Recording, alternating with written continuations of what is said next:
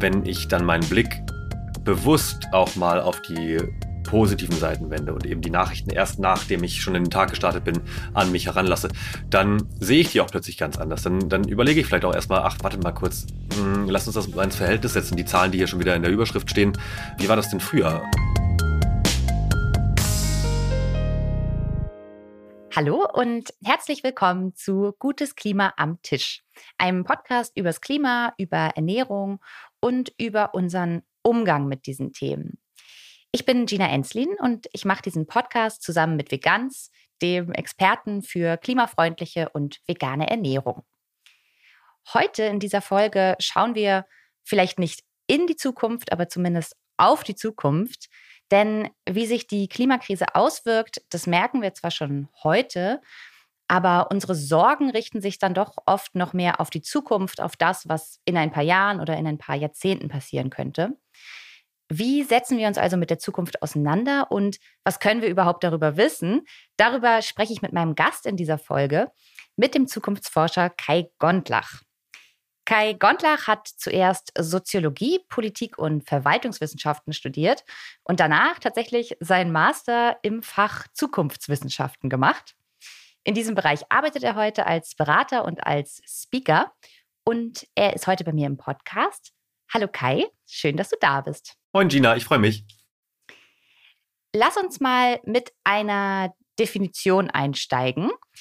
Was ist Zukunft? Also zunächst ist Zukunft natürlich ein grammatikalischer Fall, um Dinge zu beschreiben, die noch nicht passiert sind und möglicherweise mal passieren können in der Zukunft eben.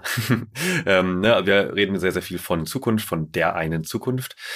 Ähm, deswegen ist es aber auch sehr irreführend, weil äh, Zukunft existiert ja nicht. Ex mhm. Zukunft ist nur ein Konzept von uns in unserem Kopf über Dinge, die eben halt auf dem Zeitstrahl gewissermaßen noch vor uns liegen, ist äh, übrigens auch bis vor gar nicht langer Zeit extrem religiös aufgeladen gewesen, weil vor eben nicht allzu langer Zeit und in manchen Regionen oder Kulturen der Welt ist das auch immer noch so, hat man mit Zukunft eigentlich immer ein sehr äh, determiniertes Stich Schicksal verbunden. Ne? Also die Zukunft ist im Prinzip schon geschrieben und kommt auf uns zu.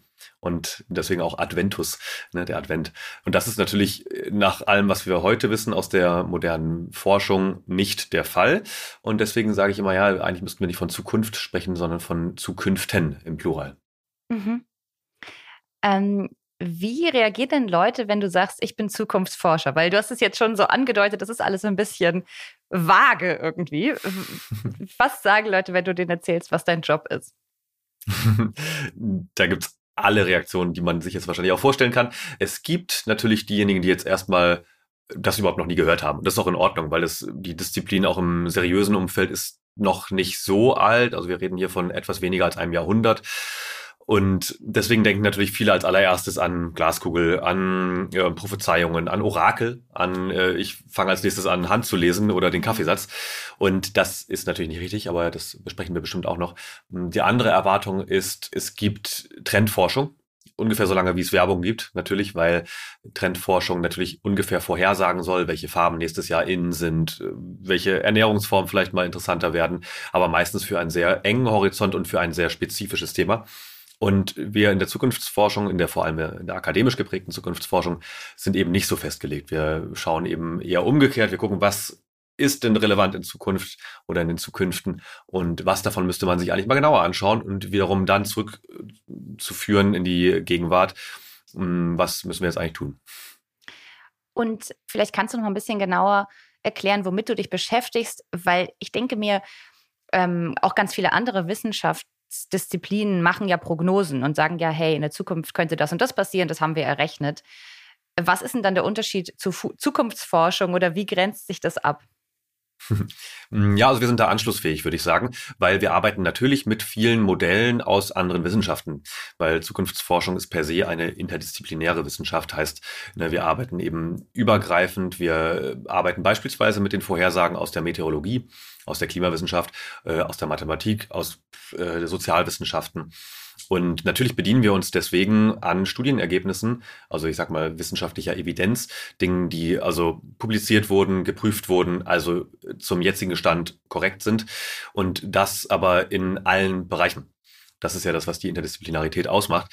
Heißt, ähm, sehr konkret, wie wir vorgehen, wir haben überwiegend eher, zumindest für mich gesprochen und auch für meinen Bereich, eher sozialwissenschaftliche Methodik, also ne, viel lesen, also viele Studien lesen, wälzen, auswerten, analysieren, aber dann eben auch äh, vor allem Interviews, oft mit Expertinnen, mit Menschen, die also in ihrem Fach sehr, sehr belesen sind, also ein großes auch Erfahrungswissen mitbringen, äh, aber auch mit solchen, die in einflussreichen Positionen sitzen. Heißt also, wir reden viel mit sehr einflussreichen Menschen in Wirtschaft, in Politik, in äh, internationalen Organisationen, um die nicht nur zu fragen, was glaubst du denn, wie die Zukunft wird, sondern was weißt du schon, was alle anderen vielleicht noch gar nicht wissen. Ne? Also auch viele natürlich eher geheime Dinge, die man dann immer zusammenbringen muss in ein großes Mosaik, was natürlich weiter wächst und weiter wächst. Also und diese verschiedenen Methodiken, es gibt noch eine ganze Reihe mehr, die muss man immer wieder zusammenbringen, natürlich mit einem aktuelleren Stand mit Datenauswertung. Wir arbeiten ganz, ganz viel schon immer mit Big Data Auswertungen. Da kommen immer mehr auch, ich sag mal, KI-getriebene Tools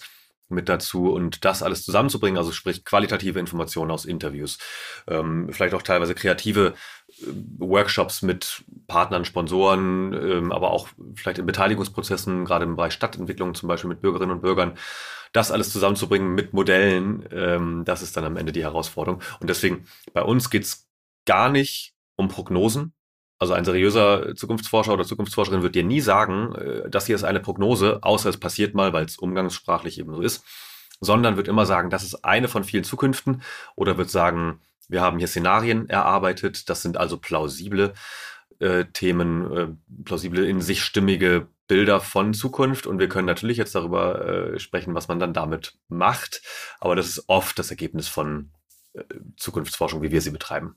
Mhm. Und was sind deine Fachgebiete in der Zukunftsforschung? Ja, das ist ähm, zwei Dinge vielleicht. Also äh, äh, zunächst, auf der einen Seite, glaube ich, kann man sich als Zukunftsforscherin oder Zukunftsforscher gar nicht so sehr festnageln auf jetzt das eine Gebiet. Das wäre auch nicht sinnvoll, weil, wie gesagt, wir sind interdisziplinär aufgestellt. Bedeutet im Umkehrschluss auch, wir müssen in, ich sage mal zumindest den großen, wichtigen Gebieten wirklich, ich sag mal, mehr oder weniger auskunftsfähig sein oder zumindest schon mal davon gehört haben. Das ist ja genau der Witz. Ne? Also es ist unfassbar viel. Es ist extrem komplex. Selbst Gegenwart und Vergangenheit natürlich sind schon unendlich groß und viel und da immer auf allen, in allen Bereichen zumindest mal mitreden zu können, also ob das jetzt Gesundheit ist oder Stadtentwicklung, Digitalisierung, you name it, also wirklich alle Themen, ähm, muss man ein bisschen auf dem Laufenden bleiben. Das heißt, wir haben auch viele übergreifende Quellen und tauschen uns natürlich untereinander auch extrem viel aus. Da gibt es verschiedenste Möglichkeiten, das zu tun. Das andere ist, man muss sich natürlich trotzdem auch, ich sag mal auch eher für die Außenkommunikation für ein paar Themen entscheiden, weil die Art, wie ich jetzt mit Zukünften umgehe, ist ja auch zweierlei. Einmal Forschung, sehr verkopft und dann einmal Bühne, äh, also sehr plakativ, sag ich mal. Äh, da habe ich mich zumindest auf drei Themen festgelegt und das sind im Wesentlichen Klima, alles was mit äh, Klimaforschung zu tun hat, Nachhaltigkeit, all diese Themen.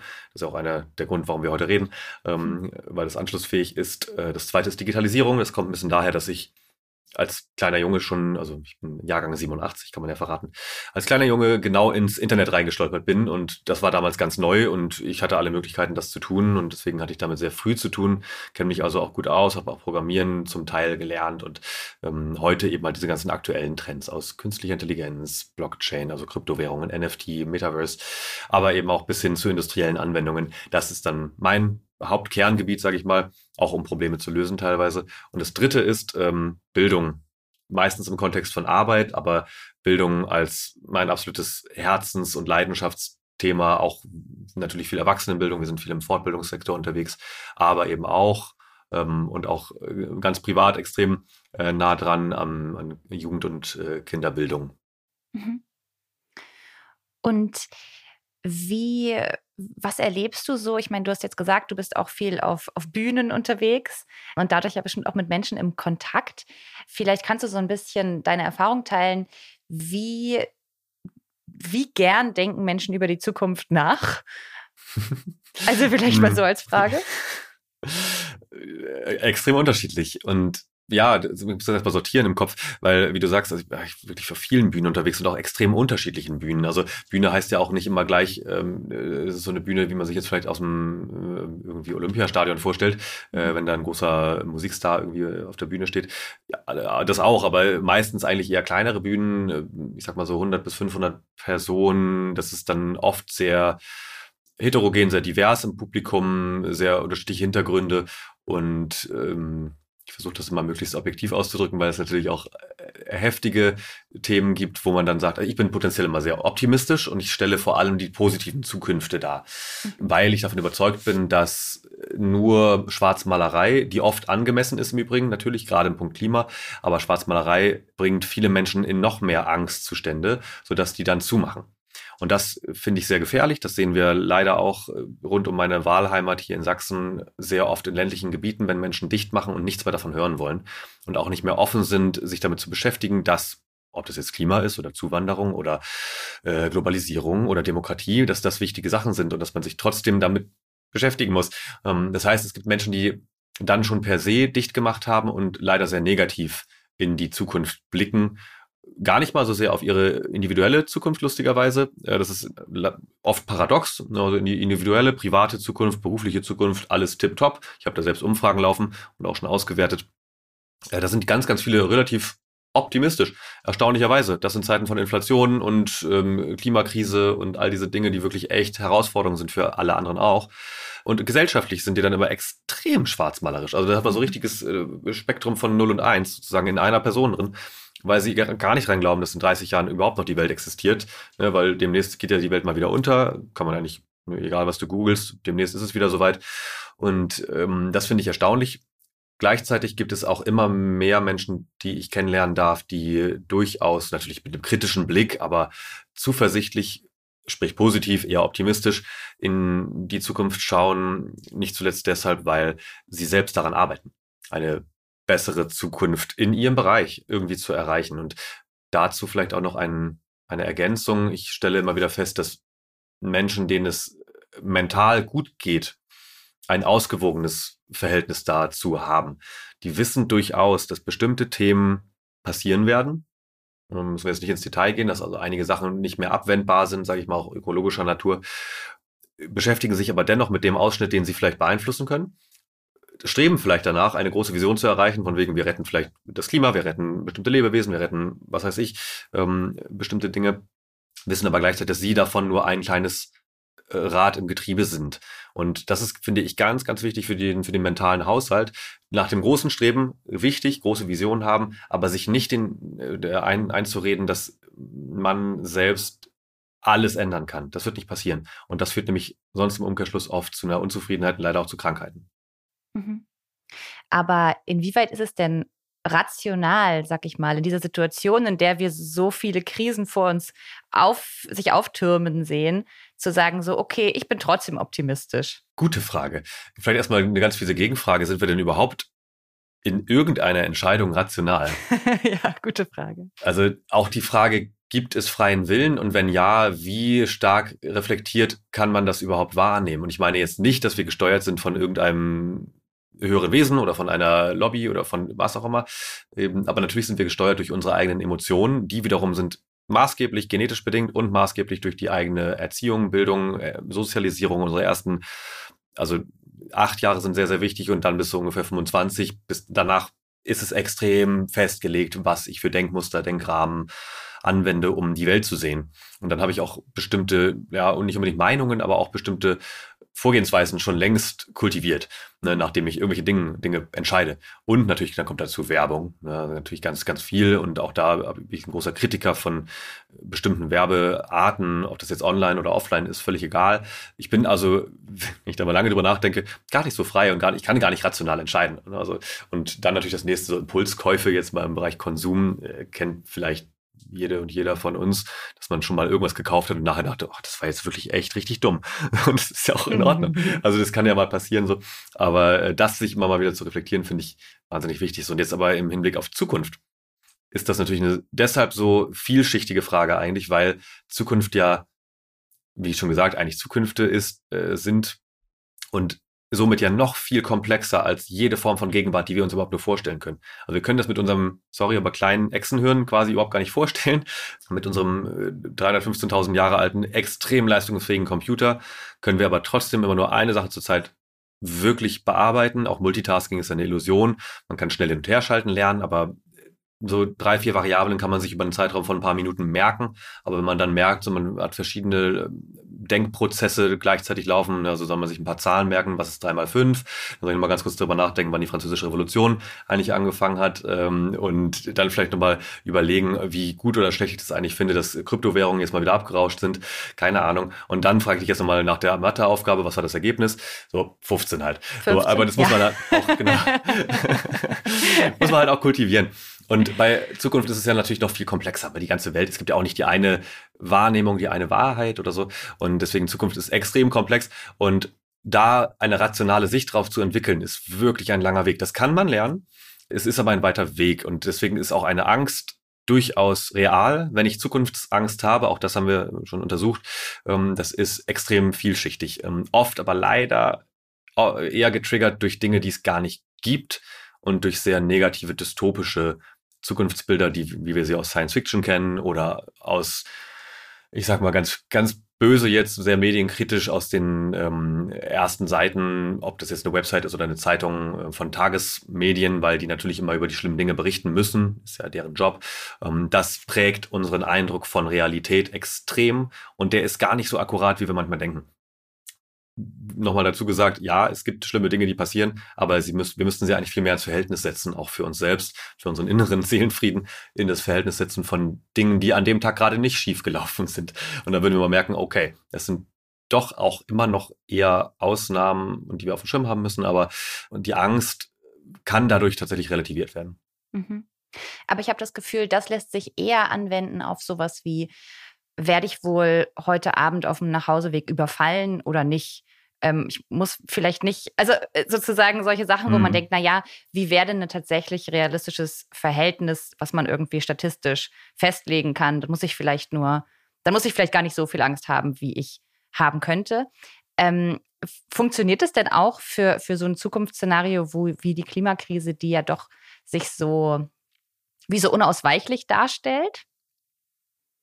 Hm, das, auch das ist tatsächlich eine, Simplif also eine Vereinfachung, die gar nicht immer zulässig ist. Das Unausweichliche daran? Genau. Mhm. Und auch die, der, die Granularität. Ne? Also, weil was daran ist denn, also erstmal für wen?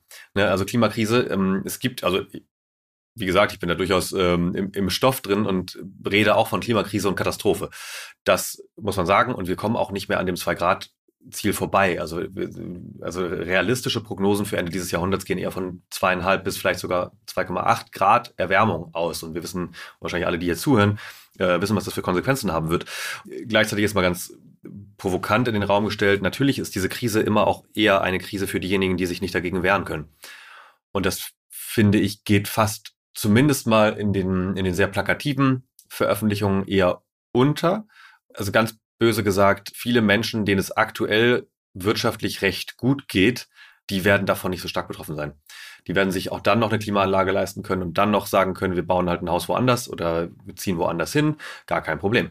Ähm, ungefähr zwei Drittel der Weltbevölkerung sind entweder heute oder dann spätestens dann zur Mitte des Jahrhunderts, aber unmittelbar betroffen von Erwärmung, von Überflutungen, von noch mehr Wetterextremen und so weiter und so fort. Also äh, das ist mir dann schon auch wichtig, das zu erwähnen, dass es natürlich diese Menschen extrem betrifft und wir teilweise aus unserer Filterblase heraus ähm, kümmern uns richtigerweise und wichtigerweise ja darum, weil wir irgendwie empathisch sind, dass es diesen Menschen auch besser geht. Das muss man manchmal auch nochmal klarer ansprechen. Aber genau, dieses Zielbild ähm, würde ich dann nochmal detaillierter haben wollen. Ne? Also Klimakrise wird kommen, definitiv. Wir sind eigentlich ja auch schon drin äh, in Teilen. Ähm, die nächste Dürre ist ja im Prinzip teilweise auch in Deutschland schon am Laufen und äh, ich muss nicht ausführen, was das alles für Konsequenzen für Nahrungsmittelsicherheit und Energie und so weiter haben wird. Ähm, dann muss man aber immer auch genau hinschauen, wie detailliert was wahrscheinlich ist. Was, äh, wobei wahrscheinlich sagen wir eigentlich nicht, wir sagen eigentlich immer plausibel, ne, was die nächsten Schritte sein werden, was wir jetzt noch dagegen tun können und da wiederum dann auch genau hinschauen, was passiert denn schon. Und da würde ich auch manchmal gerne dafür werben, das ähm, ausgewogener zu kommunizieren. Ja, es gibt die bösen Unternehmen da draußen, die echt ganz schön viel Dreck am Stecken haben und die jahrzehntelang ich sag mal, die Klimawandelleugnung befeuert haben oder eben halt auch das Klima, die Emissionen und so weiter befeuert haben, extrem und es heute auch noch tun ähm, und sich davon auch lange nicht abwenden können. Aber es gibt sie eben halt auch, es gibt die schönen Gegenbeispiele, auch auf großer Konzern, Weltkonzernebene, ähm, auch im Lebensmittelbereich, ähm, aber natürlich auch im Mittelstand ganz, ganz viel. Und leider mit so sehr pauschalen Urteilen macht man sich eben nicht viele Freunde. Ähm, und ich finde, da kommt auch zu kurz, wie viele, ich sag mal jetzt nochmal Mittelstand, ähm, Mittelstandsunternehmen da wirklich schon auch längst, seit immer schon teilweise überhaupt völlig nachhaltig operieren und äh, das nur halt nicht so an die große Glocke hängen. Und die fühlen sich dann überfahren und das ist dann nicht gut, weil die bräuchte man eigentlich mit im Boot. Mhm. Aber das heißt eigentlich, im Grunde sagst du, es gibt innerhalb, auch innerhalb der Klimakrise verschiedene Zukünfte, die möglich sind. Ja, auf jeden Fall. Also auch erstmal müsste man erklären, welches, über welches Jahr sprechen wir denn. Ne? Und da gibt es verschiedene Prognosen ähm, von Klimaforschungsinstituten, vom IPCC, die ja alle zusammenfassen, im Prinzip alle, alle überprüften Veröffentlichungen in dem Bereich. Dann, äh, ich schaue mal gerne zum Potsdam Institut für Klimafolgenforschung, weil die für mich, natürlich, ja gut, das ist einmal regional relativ nah dran, aber auch ne, die haben oft akkurate Aussagen und sehr umfangreiche Publikationen. Und äh, selbst die werden sich natürlich unterscheiden von den zigtausend anderen Veröffentlichungen, die jetzt vielleicht exakt zu demselben Schema, sagen wir jetzt mal den äh, CO2-Gehalt in der Atmosphäre im Jahr 2050. Da wird es sehr viele verschiedene Zahlen geben. Und deswegen gibt es ja diese Modelle, um daraus so eine Art, also jetzt nicht arithmetisches Mittel, aber ein, eine Art Mittelwert zu ermitteln, um dann einen von ganz vielen Werten zu haben. Und ja, die Richtung ist vorgezeichnet. Es wird insgesamt in der Atmosphäre wärmer. Und damit zusammenhängt wissen wir, dass es bestimmte Kipppunkte gibt. Viele davon sind schon erreicht. Das heißt, ja, also bestimmte Dinge sind vorgeschrieben, aber mit welchen Auswirkungen? Wie sind wir in der Lage und bereit, darauf uns vorzubereiten? Ne? Also auch Thema Küstenschutz schauen wir gerade ganz, ganz viel hin. Ähm, Schleswig-Holstein, Niedersachsen, extrem betroffen, aber ja heute schon. Und das heißt, die sind ja jetzt auch schon dabei, Dinge zu tun. Und man, also man macht schnell den Fehler, das ist einer von vielen kognitiven Verzerrungen, von den Biases, ähm, so Momentaufnahmen dann zu nehmen und dadurch, dass wir auch mehr Komplexität oft gar nicht verarbeiten können, dann zu denken, okay, ähm, ich habe jetzt das und das und das gelesen, möglicherweise auch in eine Richtung nur recherchiert. Und dann wird, ist es ja logisch, dass im nächsten Schritt 2050, keine Ahnung, Hamburg überschwemmt ist, komplett. Ja, aber vielleicht gibt es noch andere Quellen, vielleicht gibt es noch andere Szenarien dazu, vielleicht hängt das noch davon ab. Also ich werbe dafür sozusagen häufiger in wenn-dann Szenarien zu mhm. denken. Ne? Und natürlich müssen wir alles dafür tun, die äh, Wirtschaft, die Industrie zu dekarbonisieren, defossilisieren. Wir müssen wegkommen von all diesen Dingen. Das wissen wir aber alles schon. Und das läuft auch, aber noch zu langsam. Was genau dabei herauskommt, dazu gibt es meiner Meinung nach oder meiner, nach meinem aktuellen Forschungsstand noch keine vernünftige Modellierung, was denn passieren könnte, wenn das gut geht. Und wenn wir es einigermaßen hinbekommen, vielleicht schaffen wir doch noch unter zwei Grad. Wer weiß. Trotzdem, wir brauchen beide Bilder. Also ich glaube, für Privatpersonen brauchen wir sehr viel mehr positive Bilder, die auch uns zeigen, warum wir das hier alles gerade machen, warum wir über Wärmepumpen sprechen, warum wir ähm, trotzdem aber auch, warum das Migrationsthema gerade wieder so akut ist. Das ist ja nicht einfach nur so und auch nicht nur wegen des Kriegs in der Ukraine, sondern eben halt auch wegen erneuter Dürreperioden in anderen Kontinenten. So, wir müssen uns damit beschäftigen. So, aber wir brauchen eben halt auch das schöne Bild, dass es allen Menschen auf diesem Planeten besser geht und allen, im besten Fall auch anderen äh, Lebewesen und der Umwelt genauso. Mhm. Also eine positive Vision ist eigentlich schon entscheidend, um sich auch in die Zukunft überhaupt so ein bisschen wenden zu können. Ja, du, also ganz ehrlich gesagt, ähm, in meinem Job ist es mein, mein Privileg und ähm, meine, meine Mission und meine Leidenschaft, mich jeden Tag durchgehend damit zu beschäftigen, was könnte passieren in Zukunft.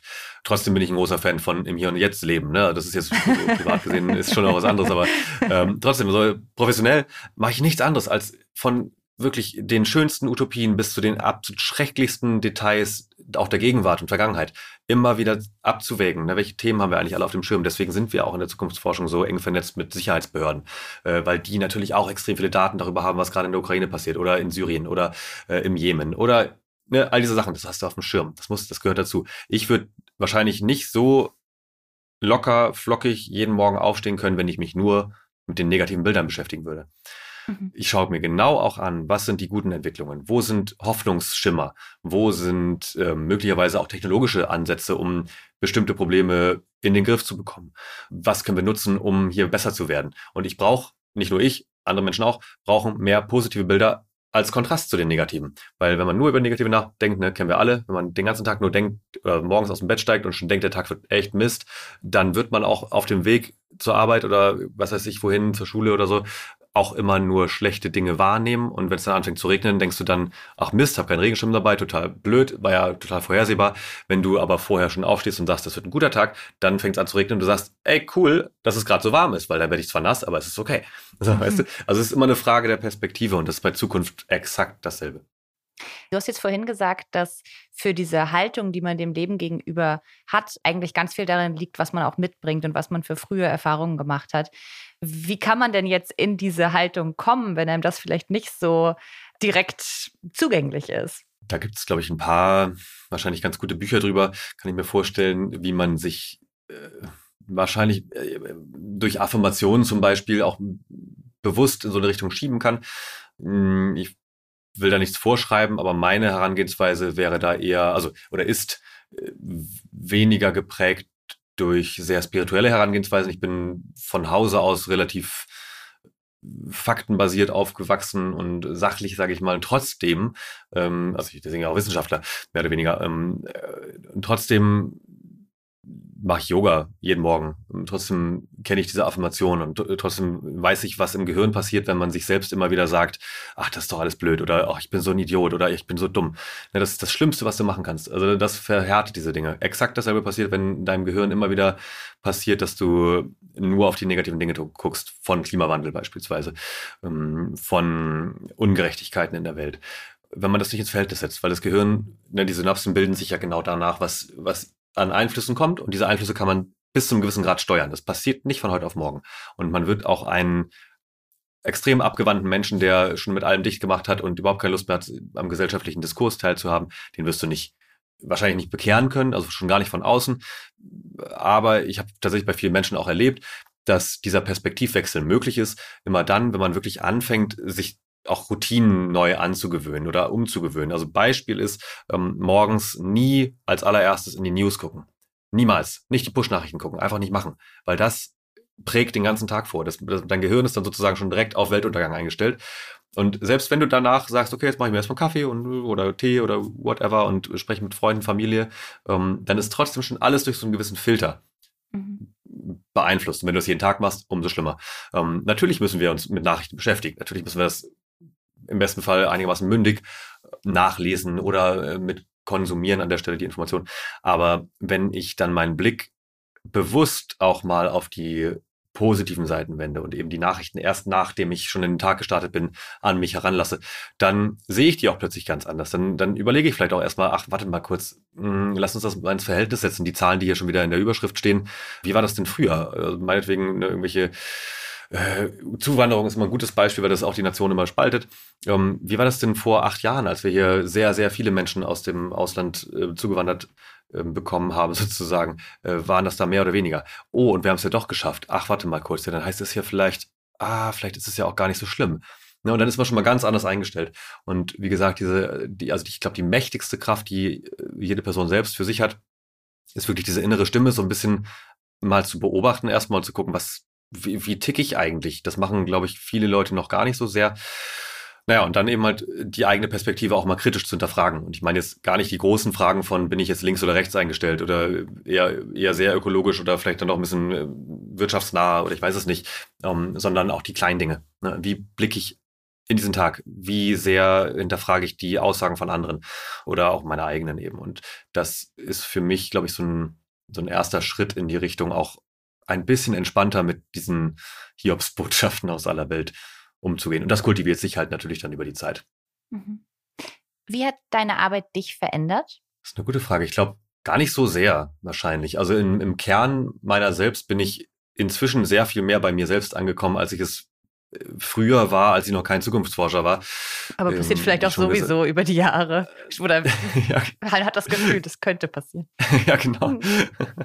naja, also das ist, äh, ich habe ja mein, also ich habe das große Privileg, ich meine, ich bin, ich gehöre einer Personengruppe an, äh, die, also mehr Privilegien kann man sozusagen weltweit nicht haben. Das ist mir durchaus bewusst und das nutze ich auch nicht aus, sondern äh, nutze es eher immer wieder dafür andere mit reinzuholen.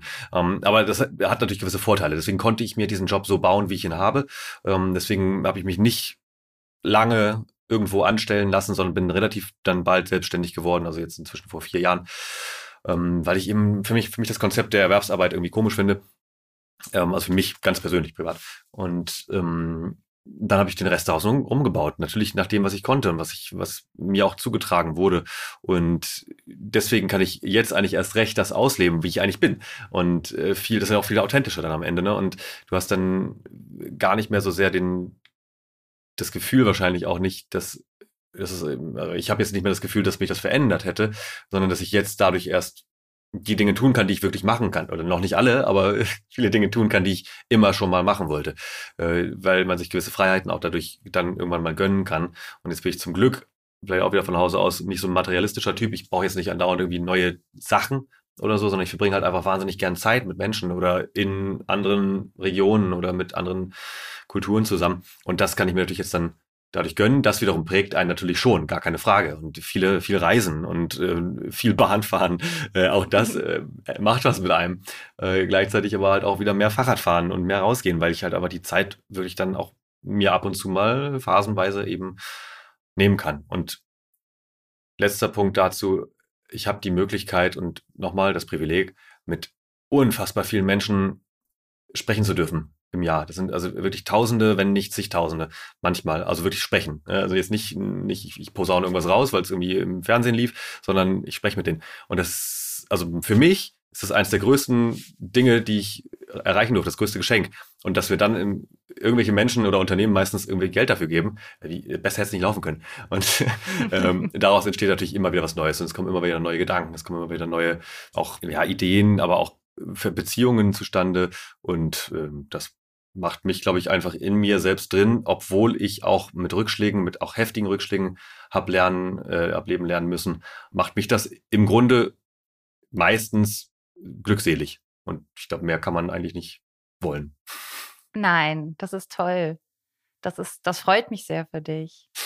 ähm, ich würde tatsächlich gern, weil du es jetzt gerade zweimal gesagt hast, einfach nochmal auf diesen Privilegienpunkt kurz zurückkommen, weil ich merke, dass ich mir dann so ein bisschen denke, auch zu dem, was du vorhin gesagt hast, was ich total verstehen kann, dass man sich so ein bisschen auch eine gewisse Art von Abgrenzung zu diesem Weltgeschehen finden muss, damit man darauf überhaupt angemessen noch reagieren kann. Da denke ich mir natürlich, naja, aber das ist ja auch ein ganz schönes Privileg, dass ich mir einfach lieber morgens einen Kaffee machen kann, weil halt keine Flut gerade mein Haus äh, davon trägt. Und das fühlt sich so ein bisschen unwohl gleichzeitig auch an. Aber man mhm. würde wahrscheinlich sagen, okay, das ist eigentlich eine Art von Selbstfürsorge, die man machen muss, damit man sich wieder in, einen, in eine Position bringt, aus der man auch handeln und auch mitmachen kann, sozusagen an so einem gesellschaftlichen Wandel, oder? Also würdest du da zustimmen? Definitiv. Das ist, glaube ich, das aller, allerbeste, was du für deinen Seelenfrieden machen kannst, weil du kannst die Welt nicht retten. Es ist schon, also wie gesagt, ein, ein gefährliches Thema, aber ähm, oder ein emotionales Thema, aber es ist schon sehr, sehr schwer, einzelne Menschen zu retten vor sich selbst. Das müssen die schon selbst wollen. Und dann überleg dir mal, das mit großen Menschengruppen zu machen. Und äh, auch da muss man sich dann auch der Ausstrahlkraft äh, bewusst sein, wenn man im öffentlichen Raum steht, so wie wir das jetzt gerade sind, ähm, oder wenn man auf Bühnen ist oder im Fernsehen und so weiter. Alles, was man sagt, kann und wird gegen einen verwendet werden und alles, was du sagst, kann und, und wird wahrscheinlich auch etwas triggern bei Menschen. Ähm, und das können wir nicht verhindern. Wir können unser allerbestes geben dafür, dass wir gute Dinge tun. Dass wir jeden Tag vielleicht ein bisschen besser darin werden, auf bestimmte Dinge Rücksicht zu nehmen. Ob das die Natur ist, die Umwelt oder unsere Mitmenschen was ja auch oft untergeht, ist nur, nur weil ich vielleicht mich, ich sage jetzt mal einfach ganz platt, äh, für Greenpeace engagiere oder eine andere Organisation eurer Wahl, heißt das ja noch lange nicht, dass ich gut mit meiner Familie umgehe oder dass ich nett zu meinem Nachbarn bin. Auch wenn das vielleicht manchmal nicht verdient hat. Ne, also das ist eine Frage des Selbstbildes, auch der, der eigenen, vielleicht auch Moral ähm, und Konsequenz da natürlich an der Stelle. Aber ausgehend zum, zum Ausgangspunkt, ja, ähm, natürlich genießen wir hier das also hier, äh, und wer ist eigentlich wir, ähm, um es mal einzugrenzen, ich sage mal, alle Leute, die jetzt hier zuhören, haben wahrscheinlich Zugang zu sauberem Trinkwasser, ähm, haben vielleicht ein Dach über dem Kopf, äh, haben vielleicht auch regelmäßiges Einkommen und all diese Dinge, ähm, wenn sie ein Smartphone oder eine Podcast-Plattform nutzen. Und das ist wundervoll. Und das muss man sich auch jeden Tag wieder bewusst machen, dass wir dafür sehr dankbar sein sollten. Denn der Großteil der Menschen hat das eben nicht. Und wie gesagt, das steht für mich aber nicht im Kontrast dazu, dass man nicht trotzdem dann zur Arbeit gehen kann, sich für einen im besten Fall Arbeitgeber entscheidet oder umgekehrt, der vielleicht noch nicht alles richtig macht, aber schon viele Dinge richtiger macht, als er es vielleicht vor fünf Jahren gemacht hat, weil er davon vielleicht noch nicht wusste, dass auch das letzte Glied der Lieferkette vielleicht noch eine Rolle spielt im Nachhaltigkeitsthema. Oder was mir jetzt auch gerade wichtig ist. Ne? Also wir werden jetzt auch nicht alle zu Greta Thunbergs, auch wenn ich sie sehr bewundere, aber das können wir nicht alle. Und das ist auch in Ordnung. Und das sollte man auch nicht als Ziel haben, glaube ich, sondern sollte versuchen, ein bisschen besser zu werden. Und dann wird man auch wieder mit sich selbst harmonisch schauen. Dann wird man auch wieder ein bisschen ruhiger mit sich selbst und mit anderen, hört vielleicht wieder mehr zu. Das ist mir auch immer wichtig. Äh, tatsächlich, äh, also ich weiß jetzt in diesem Format ist es gerade andersrum, aber normalerweise ne, zuhören, Fragen stellen. Warum? Ich habe eine ganze Reihe Videos aufgenommen äh, vor der letzten Bundestagswahl 2021 über jede einzelne Partei und also es waren 47 und habe dann noch die Extremen gegenübergestellt und das natürlich in Social Media veröffentlicht. Und ich wollte mal gucken, was passiert. Insbesondere wenn man so rechtsextreme Parteien mal gegenüberstellt. Ähm, ich, ich, schätze mal, ich muss nicht erklären, warum in, bei dieser Audience. Und es war sehr interessant, was passiert ist. Es sind zwei Dinge passiert. Das eine war vorhersehbar. Es kamen unendlich viele Kommentare, vor allem bei TikTok tatsächlich, äh, Instagram weniger. Meistens aus der Richtung, die sich dann angegriffen gefühlt hat ne, die auch in Frage gestellt hat, ähm, ob jetzt diese Partei rechts oder nicht ist. Hm, fand ich auch interessant. Äh, und es gab aber vor allem, das war wirklich überraschend, extrem überraschend, gab es nachdem ich dann nachgefragt habe, warum diese Person jetzt behauptet, dass beispielsweise der dritte Weg nicht besonders rechtsnational ist oder meinetwegen auch die AfD ne, nicht, nicht rechts ähm, sei, habe ich dann immer gefragt, ja, warum glaubst du das denn? Oder warum, warum schreibst du das hier rein? Natürlich auch Anschuldigungen. Ich wurde auch tatsächlich persönlich, aber auch fachlich ähm, in Frage gestellt, weil Zukunftsforscher klingt ja immer so lustig. Und ich habe dann immer wieder gefragt, ja, warum schreibst du das hier rein? Und es hat sich, und das war das Überraschende, es hat sich daraus in sehr, sehr vielen Fällen eine längere Chat-Kommentarfunktionsdiskussion ergeben, weil ich immer wieder gefragt habe, warum das und das, warum das und das. Und ich habe auch ab und zu mal wieder Quellen reingeworfen, das ist eine Quelle davon. Ähm, und es hat sich herausgestellt, ich würde sagen, zwei Drittel derjenigen, die sich darauf eingelassen haben, mit mir dann das Spielchen zu spielen. Ich frage mal wieder, warum. Die sagen irgendwas. Zwei Drittel von denen haben am Ende gesagt, das hat mir jetzt irgendwie geholfen. Danke für die, für die neue Perspektive. Und das fand ich für mich so einen absoluten Aha-Moment, dass vielen Menschen, die vielleicht nicht ganz extremistisch sind und schon gewalttätig, mit denen würde ich nicht diskutieren. Aber viele Menschen, die so aus Protest vielleicht irgendeine bestimmte Partei wählen oder so oder auch hetzen gegen Bevölkerungsgruppen und marginalisierte Menschen, dass die vielleicht einfach nur mit sich selbst und ihrem eigenen Leben unzufrieden sind oder auch einfach Pech gehabt haben und dann in so eine Spirale gekommen sind und deswegen nachvollziehbar, rational, aber natürlich in dem Moment emotional völlig unangemessen das Social Media sozusagen äh, zuwerfen mit Negativität. Und das multipliziert sich immer. Und ich habe einfach diese Erfahrung gemacht, den ersten Ärger runterzuschlucken. Und wie gesagt, ich wurde auch persönlich angefeindet, den Ärger runterzuschlucken und zu sagen, was ist eigentlich bei dem falsch? Ich frage ihn jetzt einfach mal und ich frage, oder sie, ich frage immer wieder nach und zeige dadurch ja auch, ich nehme den Wind aus den Segeln und es hat funktioniert. Mit wirklich extremen Meinungsäußerungen. Und ja, das vielleicht noch an der Stelle als positiven Ausblick. Mhm, also zuhören ähm, und ins Gespräch kommen kann auch was machen, ja. ja. Ich komme so langsam zu meinen äh, Abschlussfragen. Ich wollte dich eigentlich fragen, ob du mir eine Prognose für das Jahr 2050 geben würdest oder lieber nicht. Wahrscheinlich lieber nicht, oder? eine Prognose? Zumindest keine kurze. Also, nee, genau, keine Prognose, sondern höchstens eins von vielen Szenarien.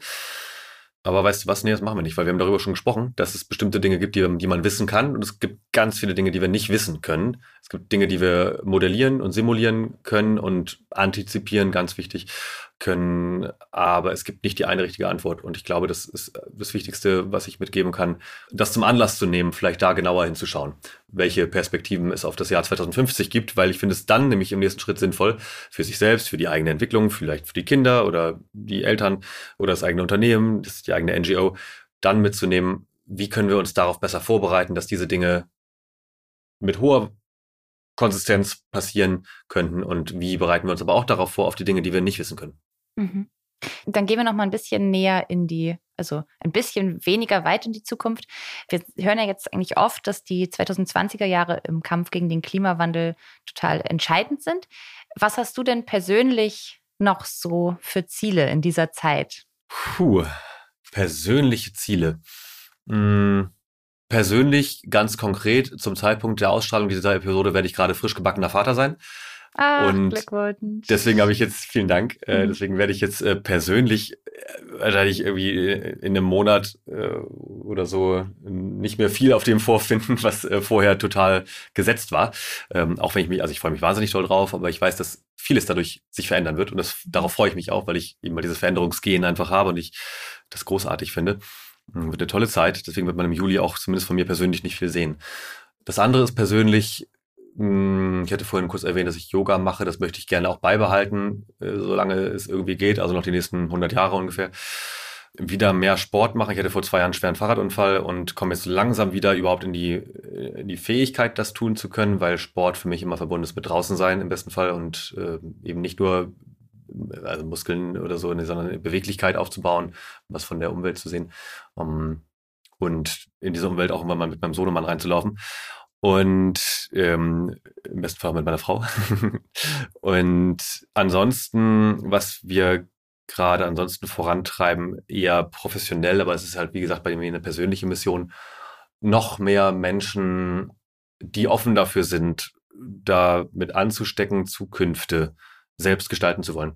Und dafür braucht es, wie gesagt, ein paar Fertigkeiten und Fähigkeiten, ein paar Denkmuster, die man lernen kann und die jetzt auch nicht oktroyiert werden, sondern die man wirklich sich selbst aneignen kann und damit zu einem, einem ausgewogeneren Verhältnis mit der Zukunft kommt. Das machen wir natürlich vor allem im, im unternehmerischen Kontext oder organisationalen Kontext B2B. Aber äh, ich freue mich natürlich immer über alle, die es auch machen und jetzt sagen, ey, weißt du was, wir brauchen eigentlich mehr Zukunfts- oder Zukünftebildung an Schulen. Da gibt es ein paar Initiativen, weil insbesondere unsere Kinder brauchen da deutlich mehr Perspektiven, denn die kommen natürlich im Allgemeinschulbetrieb leider viel zu viel zu kurz. Ja. Okay, und dann allerletzte Frage, die stelle ich immer ähm, als letztes, kommt jetzt ein bisschen ähm, thematisch ein bisschen um die Ecke. Äh, wir haben heute gar nicht besonders viel über Ernährung und Essen gesprochen. Ähm, Ach, stimmt. Aber was ist denn dein liebstes Familienrezept zum Abschluss? Oh, zum Abschluss ähm, so eine so eine Hammerfrage. Ich komme aus einer gastronomisch geprägten Familie, deswegen ist es jetzt tatsächlich bei mir geht im Kopf gerade ein sehr großes Kochbuch auf. mm, ich habe vielleicht, das muss ich auch ganz kurz ausführen und erklären. Hm, mein Vater stammte, der ist leider schon verstorben, äh, 87-jährig, sehr, sehr hochbetagt, sage ich mal. Ähm, der war Koch und auch Spitzenkoch, sage ich mal, und der stammte aus dem, ähm, hier muss ich genau aufpassen, Rheinland. äh, also ich bin so schlecht mit solchen Regionen. Ich glaube aus dem Rheinland. Und ähm, dort eben halt natürlich auch sehr klassisch geprägt. Deswegen würde ich immer, glaube ich, auf Platz eins, auch wenn ich weiß, dass das nicht ähm, nicht einhergeht, äh, nicht, nicht konform ist mit der Ernährungsweise, die ich eigentlich gut finde, äh, Grünkohl. Und mhm. Grünkohl auch natürlich mit der Knackwurst und mit Kartoffeln drin und Pinkel aus Bremen. Pinkel aus Bremen ist wichtig. Pinkel ist diese ähm, Wurst, das, ne? Genau, Diese das ist, die gibt es auch zumindest in halb Veggie, aber das ist dann trotzdem in der Regel auch mit Schweinefett gemacht. Also eigentlich, das kann man nicht vegetarisch machen, das schmeckt dann zumindest auch nicht so, wie man es natürlich gewohnt ist. Das heißt, da habe ich dann leider ähm, meine, meine ganz böse Leidenschaft, das passiert dann halt zweimal im Winter, dass es das geben muss. Ansonsten ist mein absoluter, aus mehreren Gründen, mein Lieblingsrezept, was schnell geht. Also nicht schnell, ich achte nicht so sehr auf die Uhrzeit, aber was von, vom Ablauf her bei mir optimiert ist, ist ähm, Pasta mit Spinat, frischen Tomaten und Feta und im besten Fall, wenn man sie gerade noch zur Hand hat, Pinienkern. Muss aber auch nicht, können auch irgendwelche anderen Nüsse sein oder so. Und das kann man ja durchaus auch vegan hinbekommen. Und das geht, wenn man den Ablauf richtig schon mal ein paar Mal gemacht hat, ist nach 20 Minuten das Essen auf dem Tisch, egal welche Portionsgröße. Und das macht echt Spaß und das schmeckt wahnsinnig gut. Und da kann man schön mit italienischen Kräutern arbeiten, aber auch wenn man, weiß nicht, die italienischen nicht so gerne mag, dann halt andere. Ähm, damit auch viel variieren. Das ist toll. Jetzt habe ich Hunger. Ja, jetzt, jetzt können wir aufhören und beide was essen gehen. Ähm, Kai, ich danke dir sehr für deine Zeit. Ich danke dir, dass du im Podcast warst. Hier bei mir. Vielen Dank für die Einladung. Ja, und ich wünsche dir alles, alles Gute für die Zukunft. Dankeschön. Das wünsche ich dir und allen anderen auch, die hier zuhören. Oder für die Zukünfte.